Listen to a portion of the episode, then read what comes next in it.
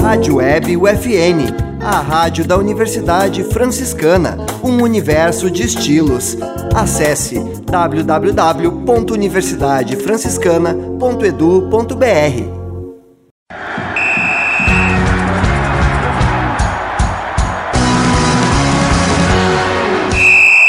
No ar, UFN Esportes. Você vai saber agora as principais notícias do esporte no mundo, Brasil e Santa Maria.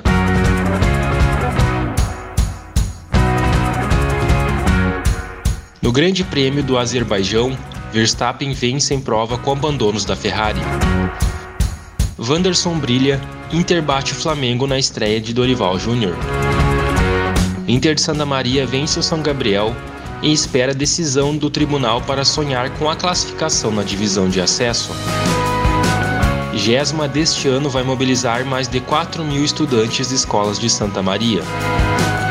Prefeitura de Santa Maria recebe 170 peças de tatame para as aulas de lutas oferecidas no Centro Desportivo Municipal.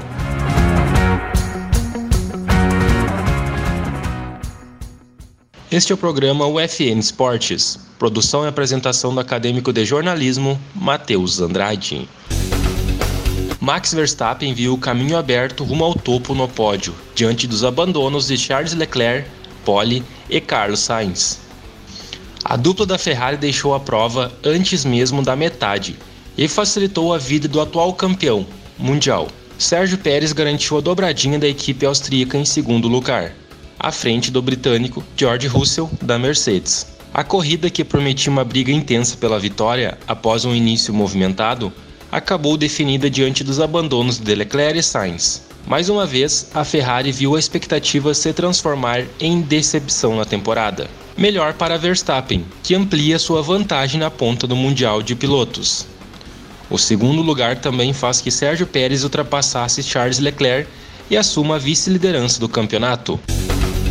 O Inter contou com Wanderson para vencer o Flamengo por 3 a 1 no sábado, dia 11, no Beira-Rio. O atacante marcou dois gols no primeiro tempo, o primeiro deles com menos de um minuto de jogo. O Flamengo pressionou no segundo tempo, descontou com Andréas Pereira, mas sofreu o terceiro em uma penalidade convertida por Pedro Henrique. Com a vitória, o Inter chega a 18 pontos. Já o Flamengo sofre a terceira derrota seguida estaciona nos 12 pontos.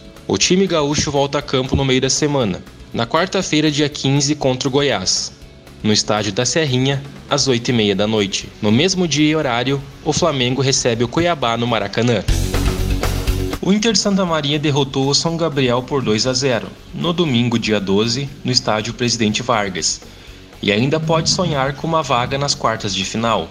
Isso porque aguarda uma decisão do Tribunal de Justiça Desportiva, que vai definir o futuro do Avenida, atual quarto colocado do grupo B da competição. A equipe de Santa Cruz teria escalado nove jogadores que haviam disputado as primeiras divisões estaduais, quando, conforme o regulamento, o número máximo é oito.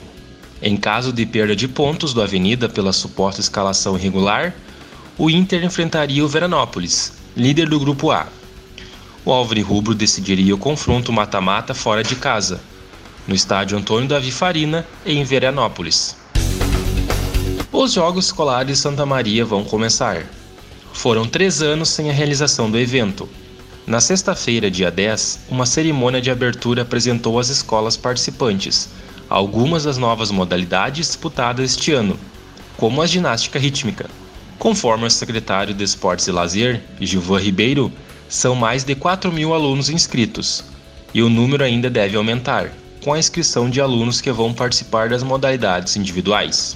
Vão ser 16 modalidades, incluindo as individuais e coletivas, além de contar com a inclusão de oito novas categorias, que são futebol 7, vôlei de areia, capoeira, taekwondo, canoagem, ginástica rítmica, golfe e skate foram entregues no Centro Esportivo Municipal 170 peças de tatame para serem usadas nas aulas de judô, de taekwondo e jiu-jitsu, dentre outras atividades que ocorrem dentro do programa Pro Saúde.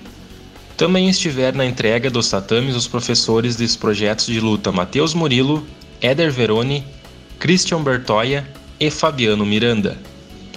Há outras melhorias em andamento no CDM. Como a instalação de um novo placar eletrônico. Ainda está sendo realizada a limpeza da pista de caminhada, que deve ser aberta para o público nos próximos dias. Já foi feita a troca dos vidros das janelas do ginásio principal, que estavam quebradas. Também vai ter melhorias nos ginásios anexos, que vão receber novo piso e uma pista de skate.